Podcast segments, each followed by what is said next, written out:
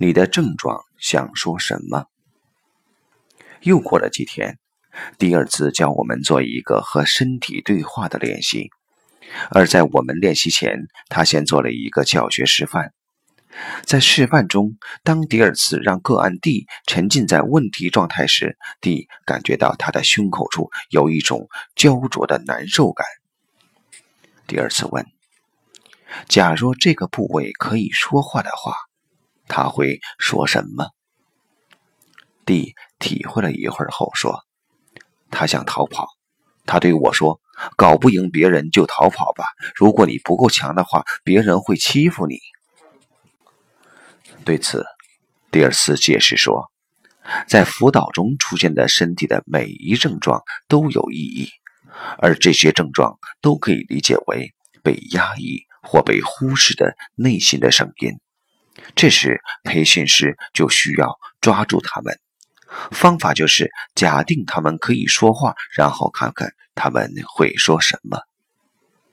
当藏在症状背后的声音被表达出来后。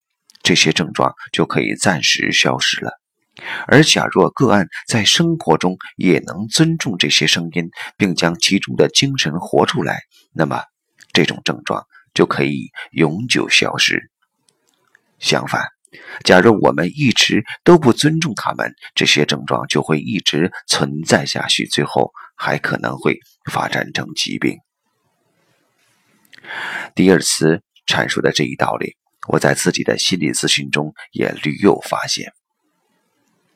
我的一个来访者 J 是一个完美主义者，每天都在思考：这一会儿应该是这样做呢，还是应该那样做？这样做有好处和缺点，那样做也有好处和缺点，那到底应该怎样做呢？他总是陷在这种矛盾思维里，要么是什么都不做。要么是在最后那一刻才做出选择。他的这一特点让我想起了一个叫布里丹的驴子的寓言故事。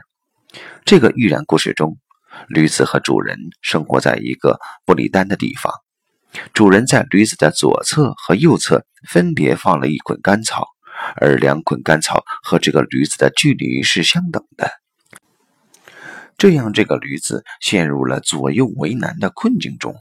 他一直在思考，到底该先吃哪捆草效率最高呢？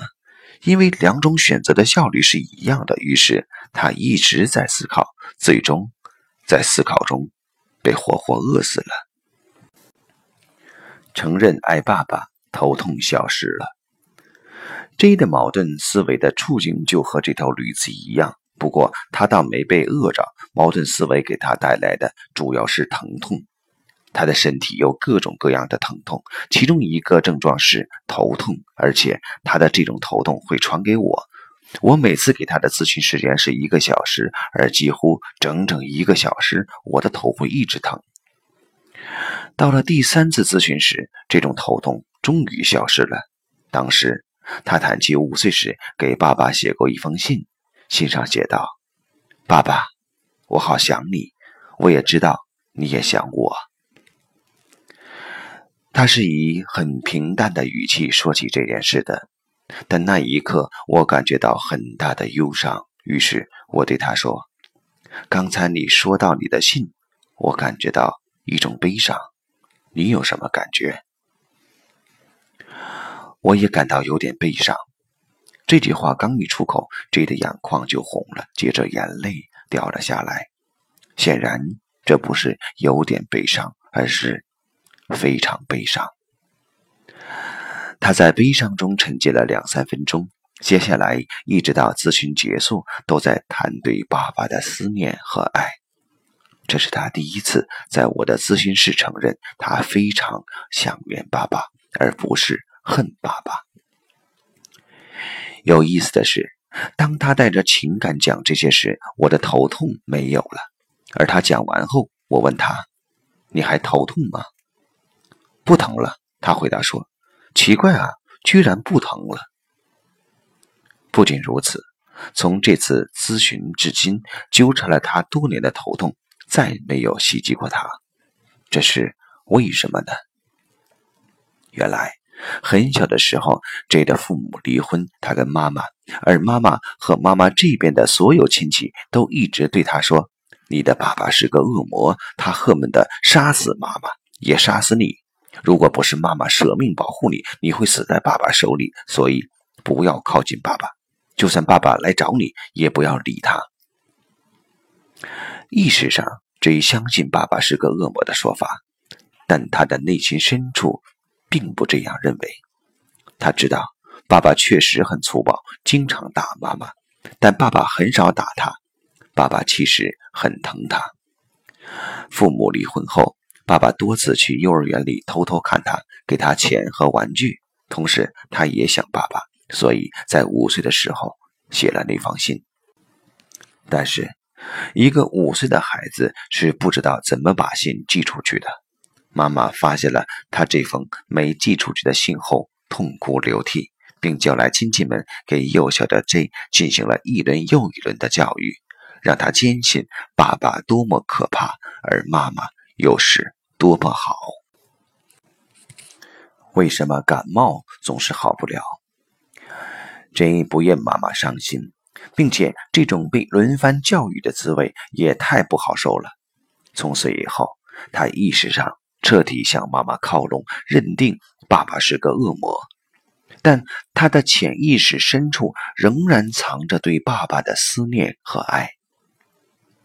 每当这种思念和爱想表达的时候这个头脑就会把他们狠狠地压下去，并且这种思念和爱越想表达，J 就表现得越恨爸爸。最终，他意识上彻底只剩下对爸爸的愤怒了。但是，他的身体与心理是分裂的。他的身体记着他对爸爸的爱，并一直在表达这个信息。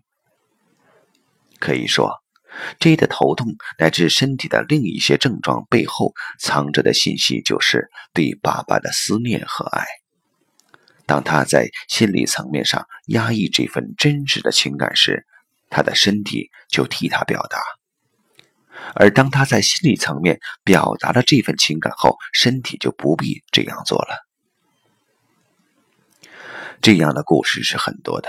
譬如一次，当我的一个来访者讲他对一个梦的理解时，我觉察到我的心窝偏右一点的位置很疼。于是，我像第二次一样问他：“你说这些话的时候，你的身体有什么不舒服吗？”“有啊，我这里很疼。”他指着他的心窝偏右一点的位置说：“如果你身体的这个位置可以说话，他会说什么？”我继续问：“我想冲出去。”他说：“你可以在这里把这个愿望表达出来。”我说：“接下来的三四分钟时间里，他大声地充分表达了他的愿望。当他这样说的时候，我的心窝右侧的疼痛消失了。”我问他怎么样，不出我所料，他的心窝右侧的疼痛也消失了。